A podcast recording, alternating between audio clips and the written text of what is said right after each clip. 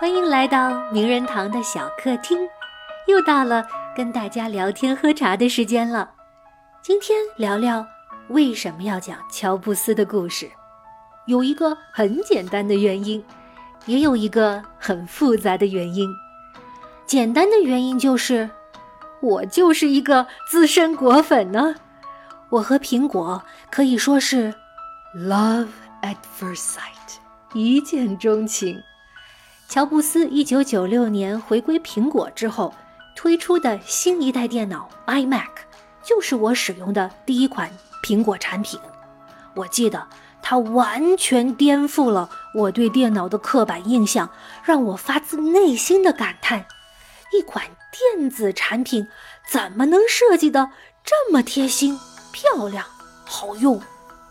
我当时啊，刚买了一台 Dell 戴尔电脑。本来觉得挺不错的，跟 iMac 一比，简直跟冷兵器时代的东西一样。因为我的果粉身份呐，所以在讲乔布斯的故事时，我得时时刻刻提醒自己：虽然我是脑残粉，但是一定要脑残至坚，保持冷静、客观中立，哈，让大家能够听到故事的方方面面。毛主席说过。推出一个爆款产品不难，难的是十几年如一日的推出产品，个个是爆款，哈哈。所以很自然的，我对苹果的喜爱也使我对苹果的灵魂人物乔布斯产生了敬佩与好奇。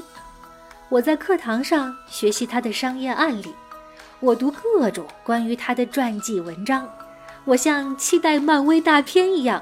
期待他的产品发布会，可是我越看越不明白，越不明白呀，我就越着迷。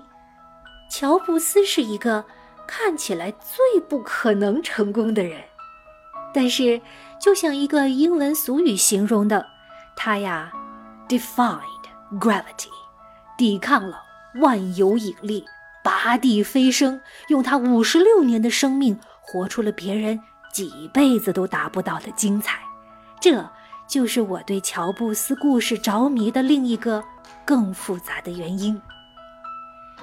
一说到乔布斯，大家脑海中可能浮现的是一个戴着圆框眼镜、穿着三宅一生黑色立领 T 恤、微微驼着背，在产品发布会上慢慢踱着步、循循善诱的帮主形象。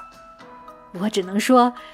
乔布斯是个好演员呐，不，不单单是好演员，他简直是天生的戏精。乔布斯的性格中有很多极端的矛盾：极端的热情，极端的冷酷，极端的包容，极端的自私，极端的追求完美，极端的逃避现实。这些极端要是放在一般人身上，估计那个人呢都要疯掉了，但是乔布斯却能够找到与自己这些极端相处的办法，并天才的运用他在这些极端之间穿梭摇摆产生的动能，去打破定式，颠覆传统，激发潜能，成就传奇。这恰恰是我最想跟你分享的部分，和乔布斯一样。我们每一个人都有与生俱来的优势和劣势，天赋和缺陷，都有自己独特的人生轨迹，都有绕不过的狗屎和想不到的狗屎运。不论你觉得自己是抓到了一副好牌，还是一副差牌，希望你都能从乔布斯的故事里得到启发。就像他在斯坦福大学毕业演讲里说的那样。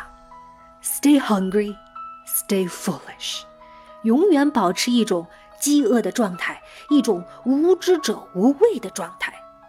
Trust that the dots will somehow connect in your future。